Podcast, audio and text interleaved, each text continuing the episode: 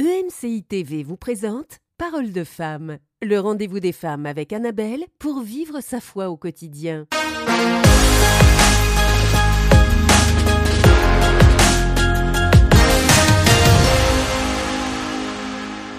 Bonjour et bienvenue dans Parole de femmes. On termine cette semaine avec Laure et Sam et on parle de la sanctification. Et oui, bah c'est sûr, on pouvait pas passer à côté quand même. On n'allait pas terminer cette semaine sans parler de sanctification. Et euh, c'est vraiment un thème qui est euh, souvent très abordé euh, avec avec les jeunes. Alors quelquefois, je pense que c'est abordé avec beaucoup de, de légalisme. Il faut pas, t'as pas le droit, ceci, cela, parce que on ne veut pas que les jeunes pêchent. Et puis puis, euh, bon, bah, d'autres fois, c'est juste pas abordé, en fait. Mais euh, bah, aujourd'hui, on va voir, en fait, que c'est possible d'être jeune et sanctifié. Mhm. Et euh, c'est possible de le faire sans avoir à s'enfermer dans une pièce, sans avoir à s'isoler, vivre sans amis, vivre sans personne pour fuir la tentation, fuir le péché. Et que bah, on peut être un jeune qui est épanoui, un jeune qui est heureux, un jeune qui est cool, mais un jeune qui est aussi sanctifié. C'est vraiment possible. Alors, mais comment euh, C'est vraiment la grande question. Oui, mais comment est-ce qu'on peut faire ça? Est-ce que c'est vraiment possible? Ou est-ce que c'est quelque chose qu'on dit aux jeunes, mais au final, euh, bon, bah, on sait bien que ça n'arrive jamais. C'est possible. Merci. J'espérais que tu réponds ça. cette question. C'est possible par la puissance du Saint-Esprit. Mhm. C'est le Saint-Esprit, il est saint et il est esprit qui nous habite et, il est là pour nous sanctifier. Oui, on est saint. Euh, à partir du moment qu'on donne notre vie à Jésus, on est purifié, pur, parfait, sans tâche par le sang de Jésus. Mais on est sanctifié tout au long de notre vie par le Saint-Esprit. Et donc, euh, le Saint-Esprit nous fait passer par un processus de sanctification. Mm-hmm. Euh, on est tous en cheminement, mais il y, a, il y, a, vraiment une lumière au bout du tunnel si quelqu'un lutte avec quel que ce soit le péché. Et cette personne-là peut être libre. Puis on parle pas juste de péché euh, sexuel quand on parle de sanctification. Mm-hmm. On parle de faire attention à tout ce qu'on regarde. Vraiment, tu sais, c'est pas tout à propos de la sexualité, mm-hmm. même si c'est une grande partie de la sanctification. C'est quelque chose que Dieu euh, veut euh, régler dans la vie de plusieurs, mais c'est absolument possible. Et moi, ce qui m'étonne, euh, ce qui m'étonne, c'est, enfin, ce qui m'étonne, c'est que en fait, quand tu quand tu prêches à, des jeunes et que tu parles de la sanctification, tu fais un appel, bah en fait, les, les, jeunes vont répondre à l'appel et tu te dis, bah il y a ce il y a ce désir de ne pas vivre dans le péché. Mais je pense que c'est le comment qui manque dans, dans la vie parce que bah, dans une église, la plupart des gens ils se sont dit mais si comme ça tu pouvais être libéré, arrêter de vivre dans le péché, bien marcher avec Dieu, est-ce que c'est ça que tu choisirais ou tu choisirais de rester dans ta vie? Mais En fait, la plupart des gens vont dire bah non, moi je veux marcher avec Dieu, c'est juste que bah, j'y arrive pas, je trouve que les tentations sont trop fortes, euh, j'ai l'impression que c'est plus fort que moi, j'ai euh, l'impression que j'arrive pas, j'arrive pas à résister, mais dans le cœur, il y a ce vrai désir de sanctification mmh. qui est pourtant là. Alors comment euh, on peut faire pour que le désir de sanctification puisse se manifester et euh, devienne euh, bah, une, repentance, une délivrance et euh, devienne vraiment une, vraie vie où on peut marcher libre du péché. Bien, je pense qu'il faut, se placer à la bonne place. Voulant dire, c'est facile d'être à l'église puis de ne pas avoir envie de pécher. tu es dans, un, dans une atmosphère qui est propre pour ton développement. Euh, de sanctification. C'est facile, tu te retrouves dans un temps de louange, euh, ils viennent d'avoir un appel, tu viens d'abandonner ta mm-hmm. sexualité, par exemple, au Seigneur, tu te dis, regarde, je te donne cet, aspect-là de ma vie. Euh, est-ce que ce moment-là te poursuit? Mm. le moment nous poursuit, mais parfois nous fuyons la présence de Dieu. Dieu ne nous demande pas de visiter sa présence, mais il nous demande d'y habiter. Celui qui demeure sous l'abri du Très-Haut repose sous l'ombre du Tout-Puissant.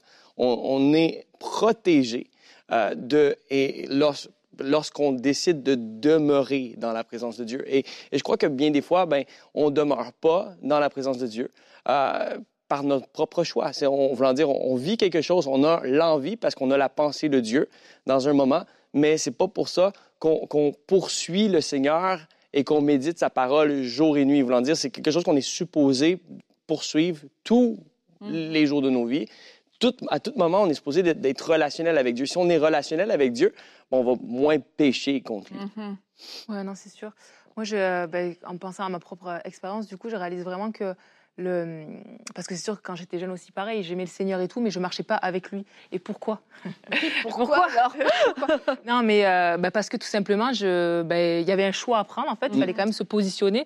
Donc, c'est, mais, euh, mais je réalise que ce qui a fait la différence, ben, à un moment donné, donc je me suis réveillée, enfin, je me suis réveillée entre guillemets, puis j'ai réalisé que ben, il y avait rien de, comment expliquer, ben, euh, il y avait rien qui me comblait dans ce que je pouvais vivre en tant que jeune, que ce soit les sorties, que ce soit euh, relationnellement, que ce soit euh, tout ce que tu peux expérimenter. Au final, à un moment donné, tu te rends compte que ben, c'est cool, mais c'est bof, tu vois, et voilà. Et c'est à, à partir du moment où j'ai décidé de marcher avec Dieu et que je me suis fait baptiser, c'est comme s'il y a comme eu un, un gros euh, euh, changement Un gros déclic, un gros changement dans ma vie. Et c'est comme si euh, petit à petit, ben, le fait de, du coup, ben, indirectement aussi, ben, directement, de me rapprocher de Dieu et puis de, de, de le choisir, ben, ça a opéré une crainte de l'éternel en moi. Mhm. Et la crainte de l'éternel, c'est ça en fait. Et, et c'est vrai que des fois, quand tu es jeune, ben, bon, crainte de l'éternel, crainte de l'éternel, qu'est-ce que c'est? Moi, j'ai donné ma vie à Jésus, moi, voilà et tout, mais crainte de l'éternel. Mais en fait, c'est vraiment de faire ce, ce, ce pas de se dire, ben, non, mais Seigneur, je veux ta crainte de l'éternel, je veux vraiment. euh, euh, c'est, en fait, c'est le respect du Seigneur. C'est vraiment, ce, t'es- t'es en mode révérence, tu as un honneur envers Dieu et qui te donne envie de, de- d'être soumis à sa volonté, de lui obéir, euh, de te conformer à ce qu'il dit. Et, euh, mais c'est pas une, une obligation, c'est pas quelque chose, oh, mince, il faut que je fasse ça. C'est quelque chose qui est C'est un qui- choix. c'est un choix, mais qui, qui, qui pousse en toi. Enfin, qui, euh, et, et c'est vrai que moi, avant ça, bah, tu sais, je pouvais, euh, franchement, même si j'aimais, enfin, je croyais, j'étais convertie, je pouvais être avec une amie, fumer une cigarette comme ça, oh, bah, c'est correct. Ouais. Je pouvais aller dans un club, bon, bah, c'est correct. Mais à partir de ce moment-là, bah, c'est comme si, ah non, mais je peux pas faire ça, en fait. Je ne peux pas, pourquoi je, pourquoi je ferais ça? Non, ça, me- ça, je, dis, je, je peux pas faire ça. Ou une sortie, voilà. Et toi, quand c'est arrivé, il y a personne qui t'a dit Laure, on t'interdit de faire ça. Non, Laure, t'as pas le droit de faire ça. C'est pas comme ça que ça s'est passé. Il y a eu un a- avant après ton baptême en plus. Oui, c'est ça. Ouais, il y a- il y, a vraiment eu un avant, un après. Laisse-nous raconter ta vie, te raconter ta vie.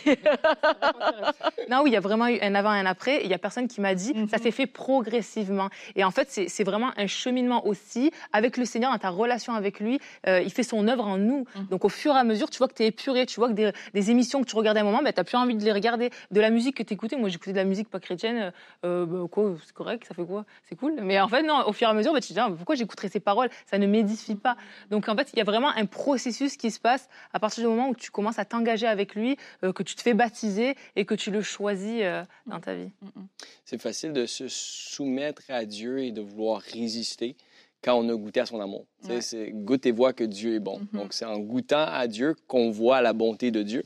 Mais des fois, on on- n'a pas vécu une expérience avec Dieu. C'est une vraie expérience avec le Saint-Esprit, celui qui nous transforme, qui fait que, ben, on n'est pas nécessairement entier, on n'est pas soumis complètement. Mais c'est- facile pour moi de respecter ma femme, de l'aimer dans mes actions et d'avoir les regards que sur elle, pas parce que je n'ai pas le choix, parce que j'aime là. Mhm. Et donc, j'ai expérimenté un, un amour véritable, quelque chose de vrai avec elle. Donc, c'est pas que je fais pas les choses, je me mets pas dans un, dans- je, je, je tombe pas sous un joug religieux. euh, mais je, je fais les choses tout simplement par amour. amour, Et je pense Ouais. la première étape, je pense, qui nous amène à vraiment respecter Dieu et marcher dans la sanctification, c'est comprendre ben, qu'on est relationnel avec un Dieu qui nous aime. Et si on goûte à son amour, ben, on va être facilement dirigé dans nos choix à l'obéir. Et on va, on va l'obéir, mais, mais par amour, par amour. Puis euh, il y, a- il y a de quoi qui me vient sur mon cœur, puis c'est, c'est, c'est peut-être la, la réponse que j'ai par rapport à mais comment on peut être jeune et saint? Ben, c'est on est supposé fuir, se repentir. Mhm. Et, et 2 Timothée 2 au verset 22, ça nous dit Fuis les passions de la jeunesse. Fais tous tes efforts pour cultiver la foi, l'amour et la paix avec tous ceux qui font appel au Seigneur d'un cœur pur. Donc, on sait qu'on est supposé d'avoir un cœur pur. C'est, le plan de Dieu, c'est de nous sanctifier, euh, de nous rendre comme Jésus. Mais après ça, on, on peut même voir euh, dans, euh, dans 1 Corinthiens 6, au verset 18, ça dit Fuyez l'impudicité. Donc, on retrouve encore ce terme fuyez, fuis. Quelque autre péché qu'un homme commette, ce péché est hors du corps, mais celui qui se livre à l'impudicité pêche contre son propre corps. Euh, je crois que le plus gros problème, des fois, dans notre marche chrétienne, c'est qu'on on ne fuit pas. Mhm. On flirte malheureusement Mm. avec le péché. Puis on, on va aller au Plus proche. le plus proche possible en essayant de ne pas pécher. Mhm. Puis si on ne pêche pas, on va être fiers de nous. C'est ça. Puis- Yes! Puis, puis on réalise pas qu'on marche. sur- Ah, c'est sur un terrain glissant. C'est un terrain très glissant. De la moindre petite table, le moindre petit déséquilibre pour non, mais- basculer du mauvais côté. C'est, j'ai, euh, euh, écoute, euh, je sais pas si tu as déjà entendu euh, l'histoire du roi qui a besoin d'un nouveau conducteur de calèche. Mm. Et son château est. Laisse-moi, je te laisse la raconter. Je vais la raconter. Allez. Le- pas une vraie histoire, mais ce roi a un château au, au top de la montagne et dans le fond, il a besoin d'un chef de calèche, mais il a besoin d'un chef d'un, conducteur de calèche qui est expérimenté. Mhm. Et donc, il passe des auditions euh, pour choisir son euh, conducteur de calèche. Mhm. Puis la question que son serviteur pose à ces conducteurs de calèche-là, c'est Candidat, ouais. c'est quand tu vas monter jusqu'en haut de la calèche, de, de la falaise, euh, de, de- jusqu'en haut de la montagne, puis tu vas être au plus près de la falaise, est-ce que tu es capable, jusqu'à combien, jusqu'à euh, combien près du, du bord es-tu capable d'aller sans nécessairement tomber? Oui, ouais. Et donc, le premier dit, ben moi, je suis capable d'aller à, ben, dans le fond, deux pouces. Ah, ah ben c'est bien, c'est bien. Le deuxième va dire, ben moi, je suis capable d'aller à un centimètre. Et le troisième, lui, il répond, il dit, ben moi, je vais me mettre le plus loin possible Mhm. pour ne pas amener la calèche à tomber. Puis je trouve que c'est c'est comme ça qu'on devrait vivre notre vie, loin de la falaise pour être capable de transporter la présence de Dieu. En fait, on est, un peu comme ce chauffeur de calèche qui, porte la présence de Dieu, mais malheureusement, des fois, on oublie qu'on est porteur de cette présence-là, qu'on est porteur du Saint-Esprit, qui est là pour nous rendre saints. Puis on flotte, on marche sur le bord de la falaise, pensant qu'on est bon. Puis je dis ça, puis, puis ça, c'est un témoignage de la semaine dernière. Il y a un jeune qui m'a dit Hey, Pasteur Sam, c'est trop cool. Je me suis retrouvé dans le lit avec cette fille-là. J'ai mais on n'a rien fait. J'étais tellement content. J'ai j'ai dit, bro, comment là? Comme, c'est pas comme ça que ça fonctionne. du coup, j'étais heureux qu'il Qui qu'il- ne s'est rien passé. qu'il soit rien passé. J'étais heureux qu'il se sente assez en confiance pour me le partager, mais j'ai pu avoir un temps avec lui et lui enseigner à dire, hey, mais là, là, t'as amené la calèche le plus proche. proche, possible. et et- et n'oublie pas que tu as le Saint-Esprit et le Saint-Esprit veut te donner ses sentiments. Tu as la pensée de Dieu. Mais, mais, mais, pour marcher dans la sainteté, dans la sanctification, il faut fuir. Dans, c'est- dans- dans Jacques 4, ça nous dit Soumettez-vous donc à Dieu, résistez au diable, et il fuira de vous. C'est- Ça nous dit de résister pour, pour plusieurs autres péchés, Mhm. mais pour quand ça vient au péché sexuel, ça ne nous dit pas de, de résister puis d'être proche. Ça nous dit de fuir. Dieu nous demande de courir, d'aller dans la position opposée, de, de- de tout faire pour ne pas tomber, de se mettre à la bonne place. C'est pas en étant sur son téléphone à 3 heures du matin parce que tu n'es pas capable de dormir que tu, tu vas avoir des envies nécessairement juste de lire ta Bible. Les chances sont, c'est qu'il y a une guerre spirituelle et, et l'ennemi rôde comme un lion rugissant, cherchant qui dévorer, qu'il ne te trouve pas, que tu puisses garder ton cœur ancré en Dieu. Mais ça va dépendre de où est la disposition de ton cœur aujourd'hui? Mhm. Et euh, comme tu dis, euh, par exemple, là, l'exemple du téléphone, bon, qui est très facile, euh, enfin, qui est très facile mais très parlant aussi, Mm. c'est que fuir, c'est changer nos habitudes. Exactement. Et, euh, et ça, je pense, c'est quelque chose, c'est vraiment quelque chose à mettre en place. Mm. Ah oui, mais personne d'autre le fait, tout le monde fait comme ça. Ouais, mais si toi, ça t'amène toujours en fait au péché, bah il faut changer le chemin parce que si tu changes rien, bah le résultat, la, le- la destination va Mm. toujours être la même. Et euh, chacun vit différemment, chacun a des luttes différentes, euh, chacun a sa relation aussi avec Dieu et on a tous des limites aussi euh, différentes. Mm. Et euh, quelquefois, bah, on peut regarder à ce que l'autre va faire et comment il le fait. Alors, un, on connaît pas toute la vie de l'autre. Et euh, de deux, bah, c'est de voir c'est quoi le fruit dans ma vie. Et euh, bah, écoute, si le fruit est toujours le même, j'arrive tout le temps à la même destination. La destination, c'est le péché. Bah, faut que je change mes habitudes. Mm. Et euh, genre là, le téléphone, bah, je dors pas avec mon téléphone. Ouais, mais bon, moi, ça m'aide à m'endormir. Bah écoute, ouais, au début, peut-être parce que tu as pris cette habitude-là, mais mieux vaut que tu mettes un peu plus de temps à t'endormir plutôt qu'à chaque fois tu retombes sur des vidéos de pornographie, etc. Je veux dire, faut, faut aussi choisir ses, choisir ses combats, puis savoir sacrifier certaines choses parce que quelquefois le péché amène c'est pas un confort, mais c'est comme il y a tout un, il y a toute une routine en fait mm. autour, et puis on a du mal à casser cette routine. On veut pas le pécher, mais on veut garder les mêmes habitudes. Ouais, non, ouais. Euh, attends, excuse-moi, je pensais à un truc. vas-y, vas-y.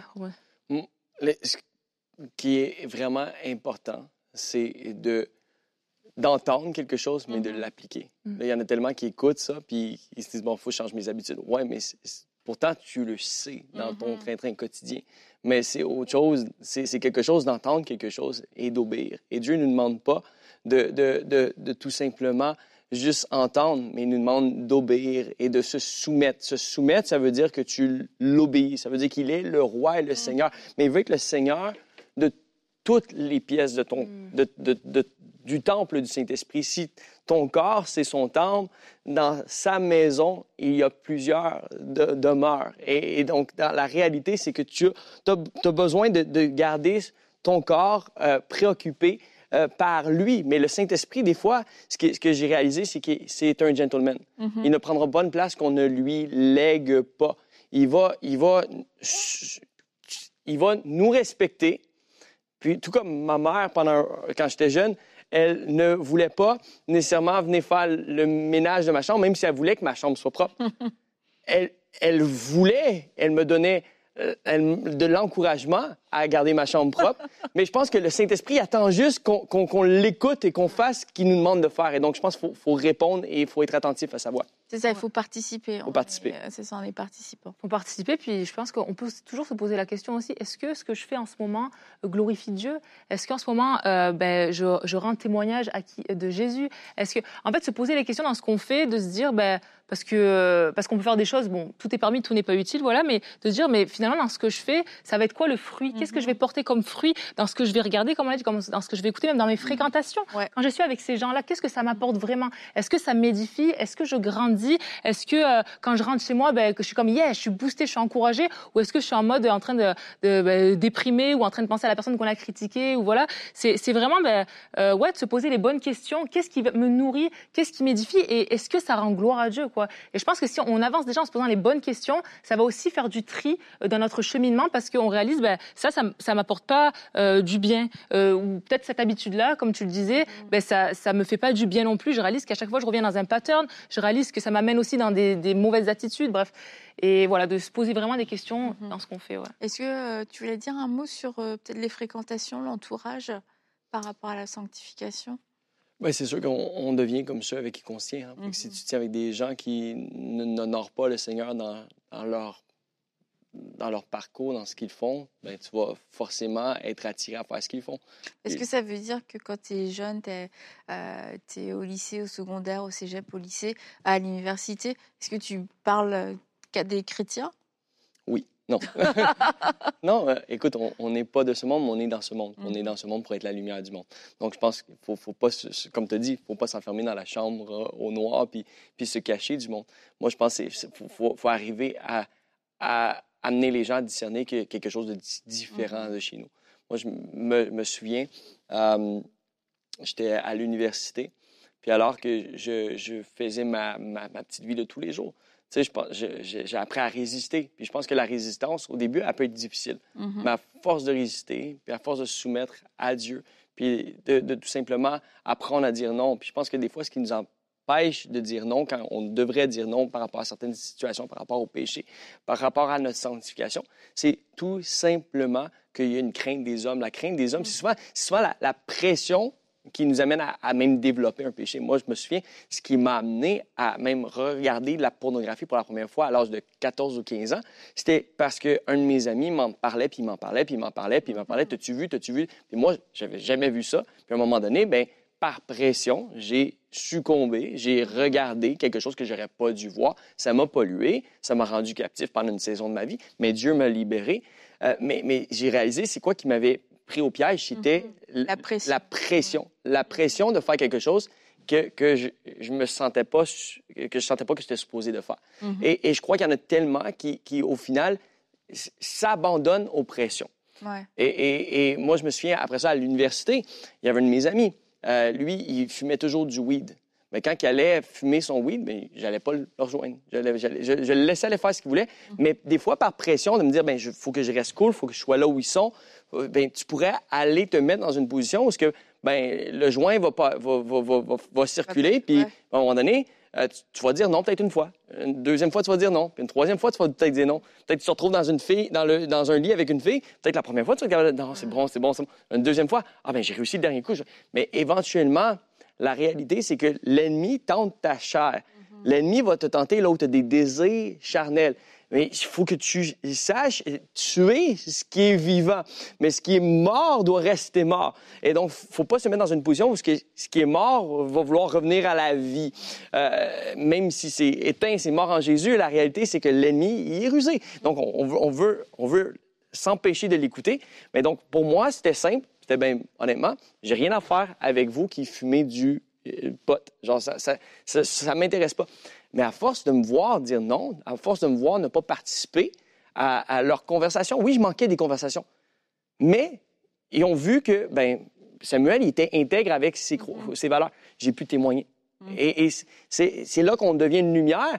Et limite, ça parle plus que d'être là dans le groupe et de partager ce qu'ils partagent. Parce que tu n'es pas supposé partager les plaisirs de ce monde. Mhm. Ouais, ouais.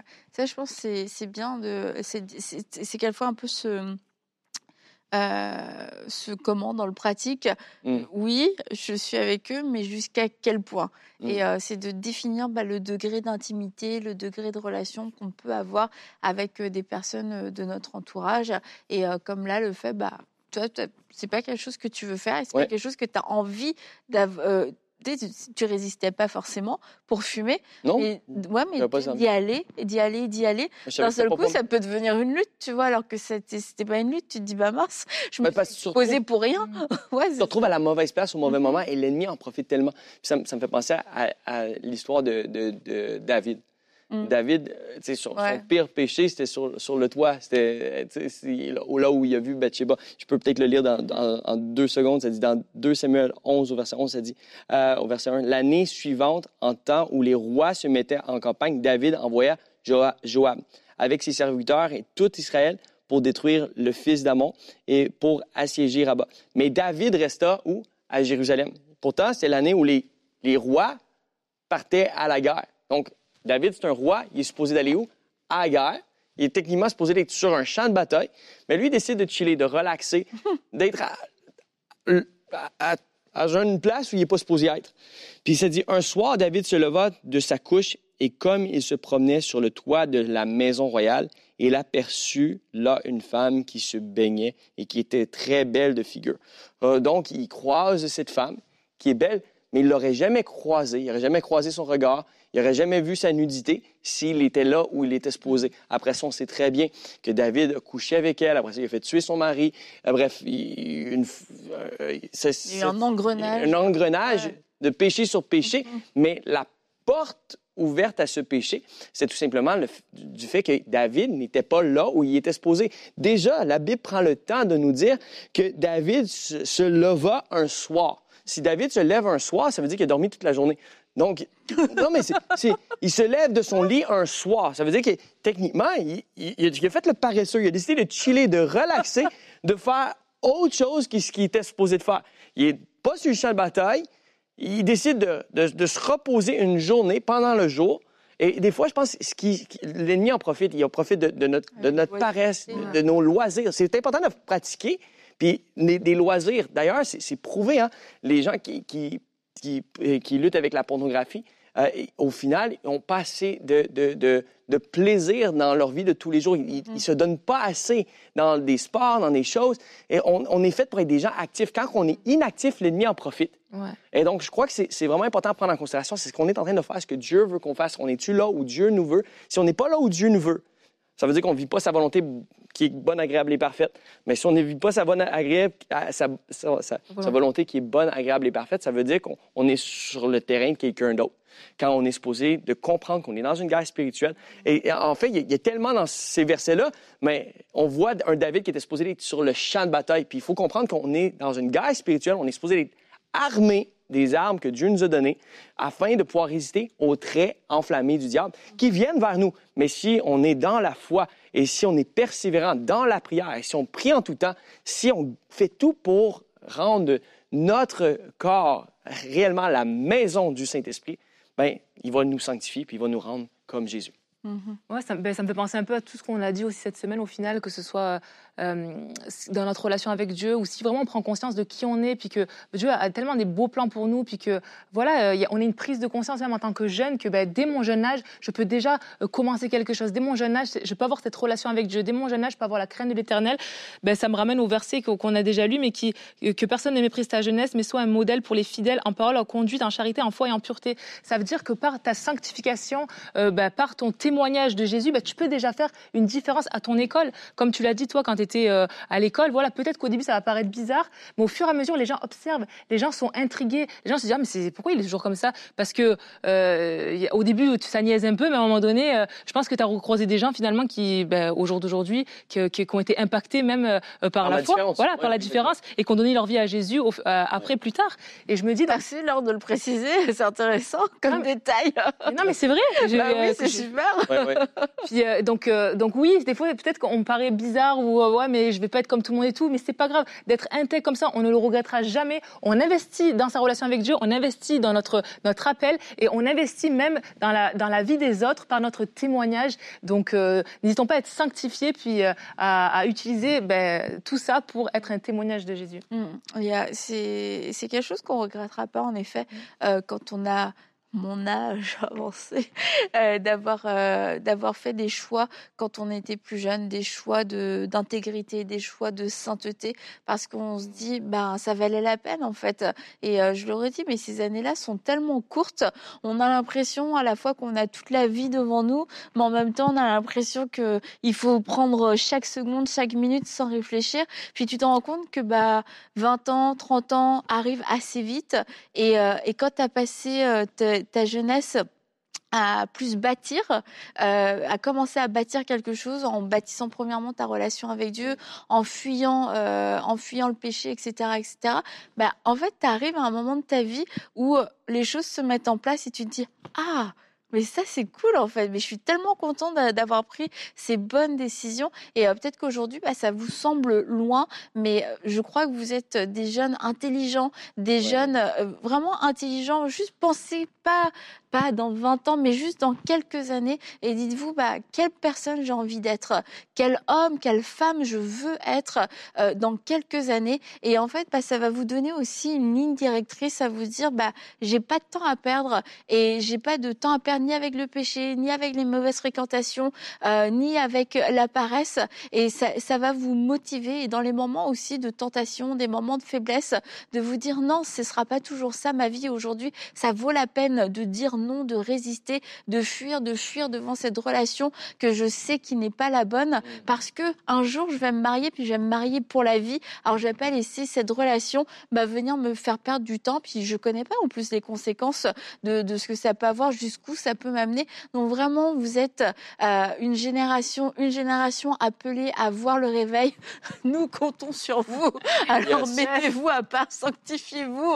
Vous êtes une génération courageuse, une mm-hmm. génération de foi une génération intelligente. Et je crois que Dieu, comme Sam et Laure vous l'avez dit, que Dieu veut faire des choses extraordinaires et uniques avec vous. Et on veut être, en tant qu'aîné, être comme des phares pour vous. Mais vraiment, vous avez des outils entre vos mains et il y a des choses qu'on ne pourra jamais faire pour vous et c'est à vous de prendre cette décision. Et vous pouvez prendre aujourd'hui la décision de vous engager pleinement avec Jésus-Christ. Vous pouvez prendre la décision de le suivre et de l'aimer de tout votre cœur et de faire la différence et je crois que la différence que vous allez faire en plus aura un impact même sur les générations d'avant qui viennent avant vous. Ça va apporter la fraîcheur, ça va apporter le réveil, ça va apporter des guérisons, un rétablissement. Alors bah, je vous dis déjà par avance merci, merci et on vous aime les jeunes. Merci Laure et Sam d'avoir été avec moi cette semaine et puis on se dit à bientôt pour une prochaine émission de Paroles de femmes.